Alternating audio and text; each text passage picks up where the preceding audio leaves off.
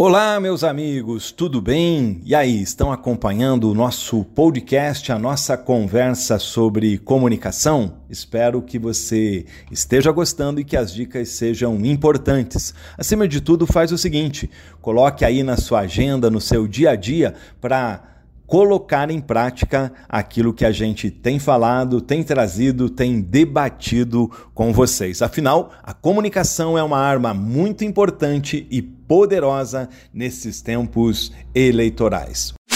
Fortalecendo o futuro.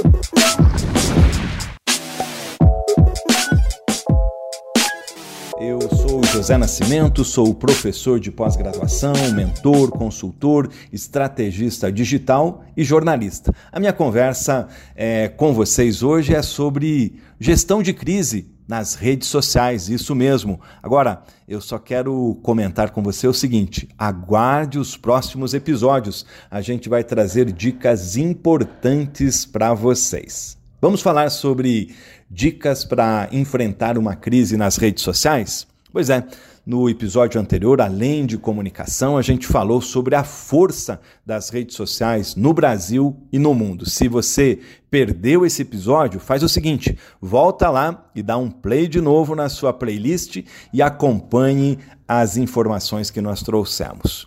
É muito importante que nestes tempos onde as redes sociais estão nas mãos de todas as pessoas que quem é empresário, quem é executivo, quem é influencer e, acima de tudo, político ou candidato, faça um monitoramento constante das suas redes sociais. Eu sugiro que você tenha uma ou duas redes sociais como as principais aí na sua jornada, mas esteja presente em todas e monitore as suas redes e também daquelas pessoas que estão no seu entorno.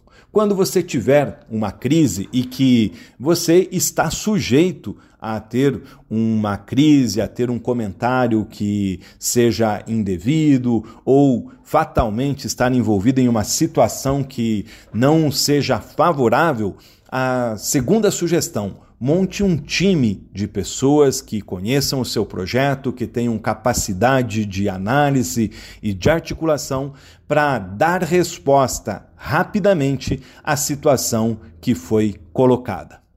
Olha, é, tem muita gente que, no meio de uma situação de crise adversa, começa sempre negando.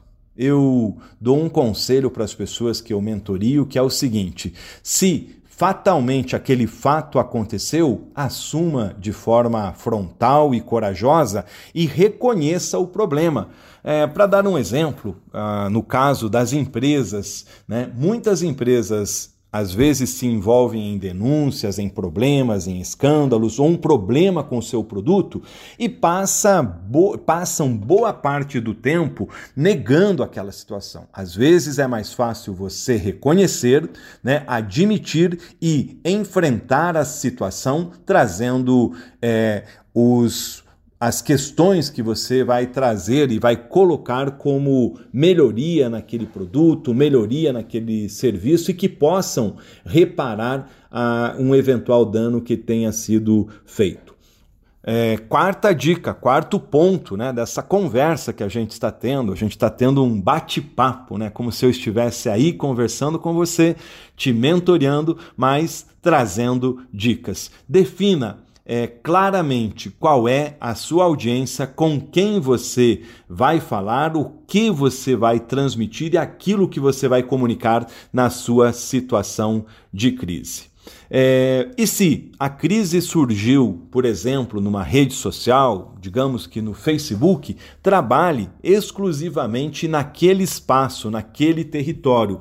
Muitas, muitas vezes, e muita gente faz o seguinte: a crise surgiu no Facebook, por exemplo, e ela começa a propagar nas outras redes sociais. Aquele pessoal que não teve acesso àquela informação acaba tendo acesso né, e perguntando e querendo saber também. Então, é, tenha foco no incêndio, é, aonde ele surgiu e no incêndio que você precisa apagar. Não tenha dúvida. É, ponto 6 dessa lista de dicas para um gerenciamento de crise. Se você errou, peça desculpas. Ponto 7. Seja rápido, seja veloz nas respostas que precisam ser dadas. Né? E é, tenha, defina qual é a mensagem principal que você vai trazer para o seu público, vai trazer para as pessoas que te acompanham em cima daquela crise que foi criada crie um canal de dicas, crie um canal de perguntas e respostas a respeito daquela situação. Para quê? Para que você use aquele termo que eu comentei a respeito dele lá no primeiro episódio do nosso podcast, para que você converse, para que você dialogue, para que você informe as pessoas que te acompanham, que te seguem, que respeitam o seu trabalho e a quem você deve um direito de resposta, um direito de transparência. Quanto mais informação de qualidade verdadeira você transmitir e passar, mais rápido vai vencer este momento de crise. Crie um fórum de debate. Se for preciso, em alguns casos, a conversa não precisa continuar no online. Tem muitas conversas que você pode trazer para o offline, chamar para uma reunião, chamar para uma conversa telefônica, enfim, que não fique exposto é, a sua situação e esta situação para um público que às vezes nem tem a ver com aquele caso, nem tem a ver com aquela situação, mas que precisa precisa de dar uma resposta.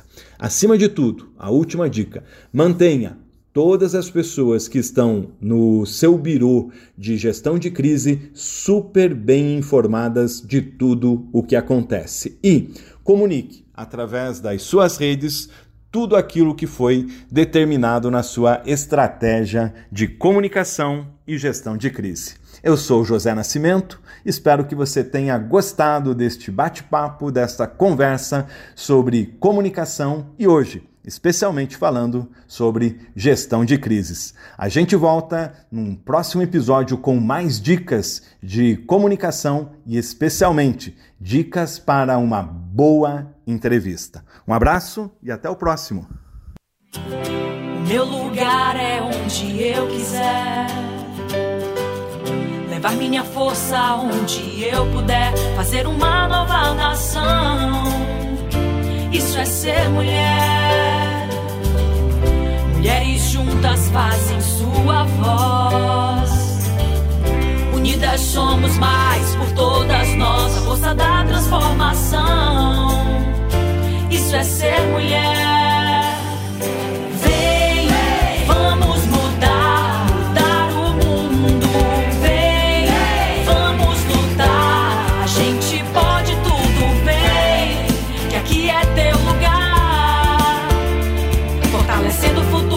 mulheres prontas.